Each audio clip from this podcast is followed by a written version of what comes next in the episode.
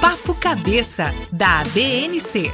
Um bate-papo legal com conteúdos de neurocirurgia e neurologia, entre ligas acadêmicas de neurocirurgia e seus orientadores. Seja bem-vindo e aproveite!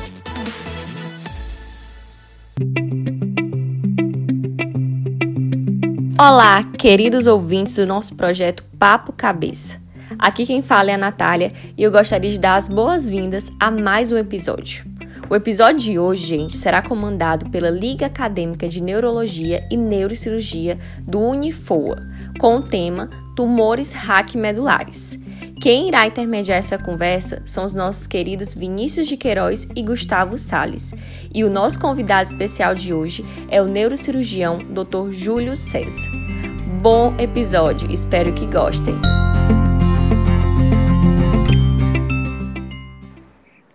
Bom dia, doutor. Aqui é o Vinícius e eu gostaria de saber como que a gente define o tumor raquimedular.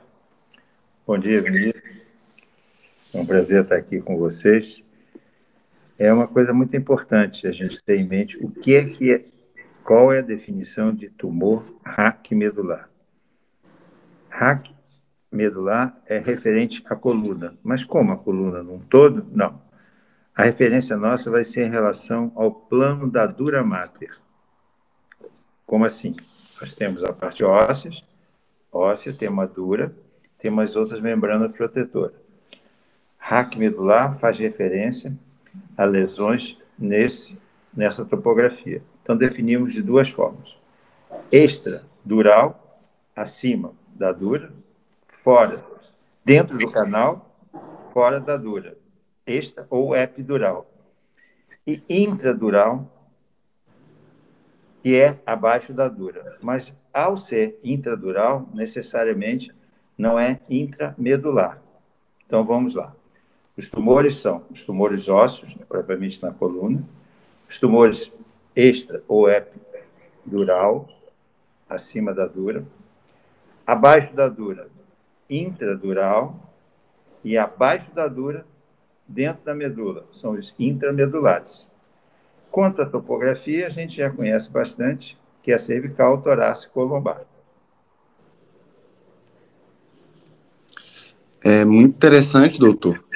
É, eu sou Gustavo e eu queria saber como que são as manifestações clínicas e quais são as mais frequentes. Então, as manifestações clínicas da, do, das lesões raquimedulares basicamente os tumores. Os traumas são mais definidos, né? Mas vamos falar de tumores, ou processos inflamatórios, infecciosos.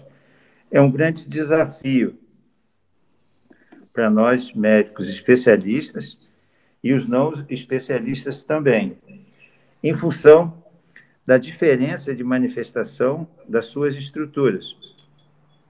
Se eu tenho uma lesão só óssea, eu tenho um X, um tipo de manifestação.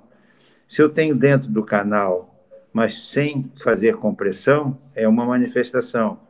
Se eu tenho envolvimento só da raiz, é uma radiculopatia.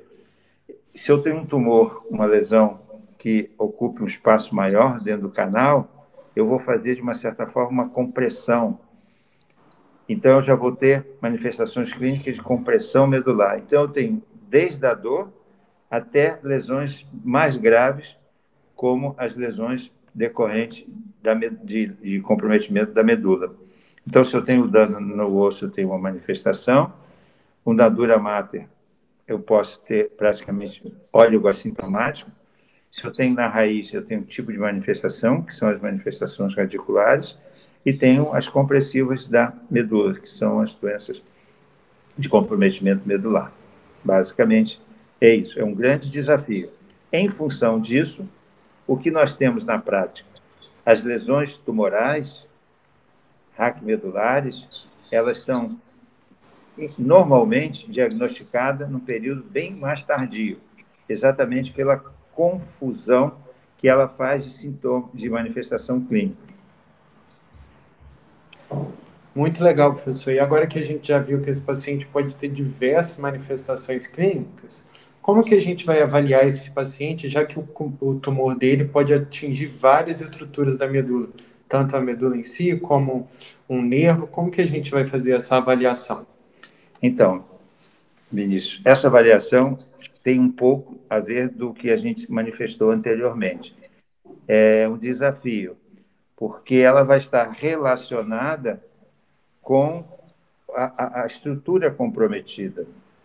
Né? Se você tem um paciente de 50 anos, uma história pregressa de câncer de próstata, e tem uma dor, já ligou o sinal amarelo. Opa, tem alguma coisa aí.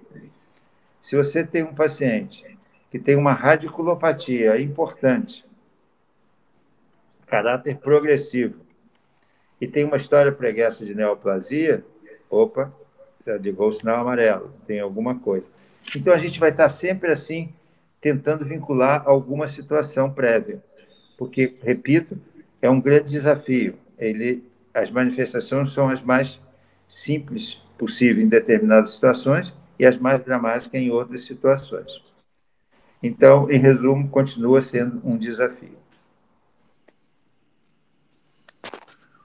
Doutor Júlio, e como podemos realizar esse diagnóstico do tumor raquimedular? E quais são os exames, quais são os métodos complementares que são mais utilizados? Então, Gustavo, como a gente é, já sabe, né, desde o início, o diagnóstico começa com uma boa história, boa história, que é capaz de definir, nos aproximar do diagnóstico, uma história construtiva, uma história bem séria, tentando tirar o máximo do paciente. Em após a história, a gente vai fazer o exame clínico desse paciente, segundo momento. E a gente direciona, né? A gente vai ver a mobilidade desse doente, a sensibilidade, a força, os reflexos, os dermátomos, essa é na avaliação clínica. E na questão de exame complementar, a gente tem um, um grande diferencial. Por quê? Antigamente, não, é bastante antigamente, a gente tinha um exame chamado mielografia, que hoje ela só é, é válida quando associada à tomografia. Mas, no, professor, doutor, eu, Júlio, eu preciso de objetividade no diagnóstico. Objetividade, primeiro, é ver o dermato, se a topografia dele é cervical, torácica ou dorsal, ou se é lombar. Então, eu, eu dou um direcionamento. Se eu estou suspeitando de uma lesão óssea, porque eu fiz um raio-x simples, ele me mostrou uma lesão, eu vou pedir uma tomografia. Então, eu tenho raio-x simples para ver as lesões ósseas. É possível me dar algum subsídio. A seguir, para a própria estrutura óssea, tomografia computadorizada. Avançando, que aí eu tenho ideia da relação com as estruturas nervosas e com o próprio canal, a ressonância magnética. E associando a tomografia, eu posso ter uma mielotomografia. Se eu tenho uma lesão comprovadamente medular, e eu estou em dúvida se é de compressão extrínseca, ou seja, se é de fora para dentro, e se ela é uma doença intramedular, por exemplo, eu tenho a ajuda da eletroneuromiografia, basicamente mais os potenciais evocados sômatos sensitivos. Então, você já observou que a gente tem raio-x, tomografia, tomografia com mielografia, ressonância e o estudo funcional, que é potencial evocado. Ok? Muito legal, professor. E agora que a gente já viu um pouco das manifestações clínicas, como que esse paciente chega e como a gente vai fazer o diagnóstico, como que a gente realiza o tratamento dos tumores raquimedulares? Essa é a questão mais importante. É, há muitos anos atrás, a gente vem é, colocando o seguinte: toda vez que o paciente tem uma doença raquimedular, basicamente nós temos três comprometimentos. Nós temos comprometimento ortopédico, oncológico e neurológico. Não necessariamente nessa ordem, mas ortopédico, quando a gente tem uma, um comprometimento da estabilidade da coluna. Então, nós podemos ter uma lesão provocando instabilidade. Então, é lesão ortopédica. Então, a gente coloca ali do lado. E oncológica? Neuro, vamos desculpa, neurológica. Neurológica é para ver que estrutura está comprometida. É a raiz do nervo? É a medula? É a raiz e a medula?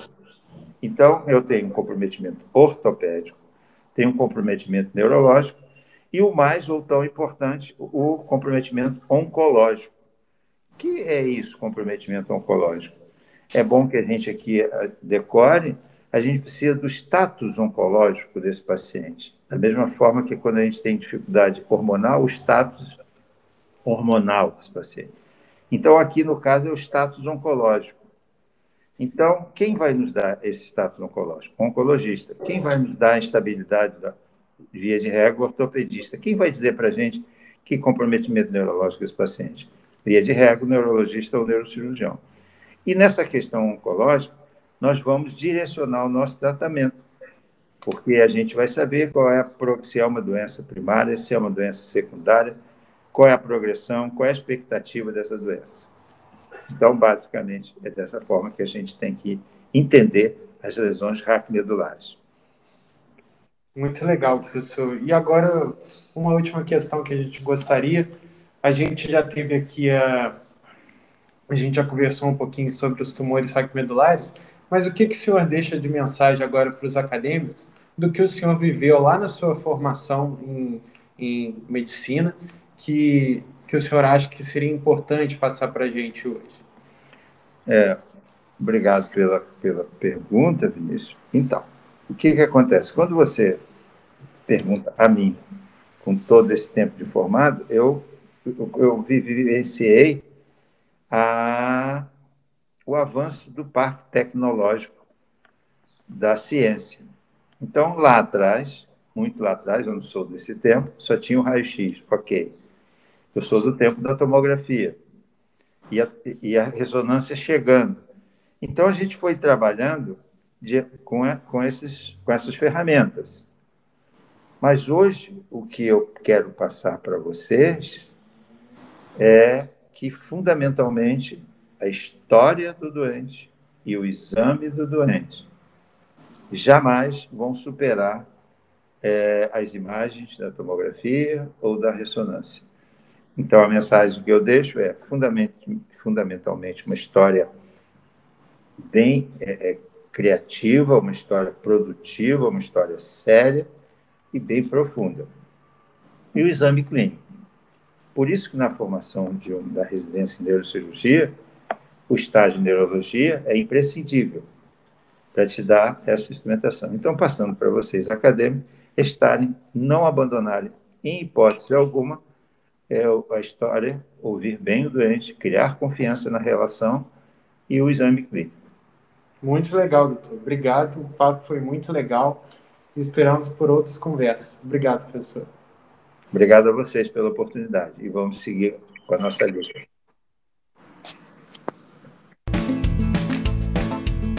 Bom, chegamos ao fim de mais um episódio do projeto Papo Cabeça.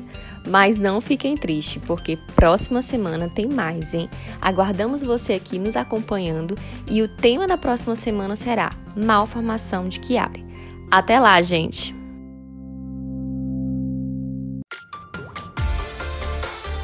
Essa foi a edição da semana do Papo Cabeça ABNC. Fique ligado, todas as terças um novo episódio. Até a próxima. Apoio Hospital Inc.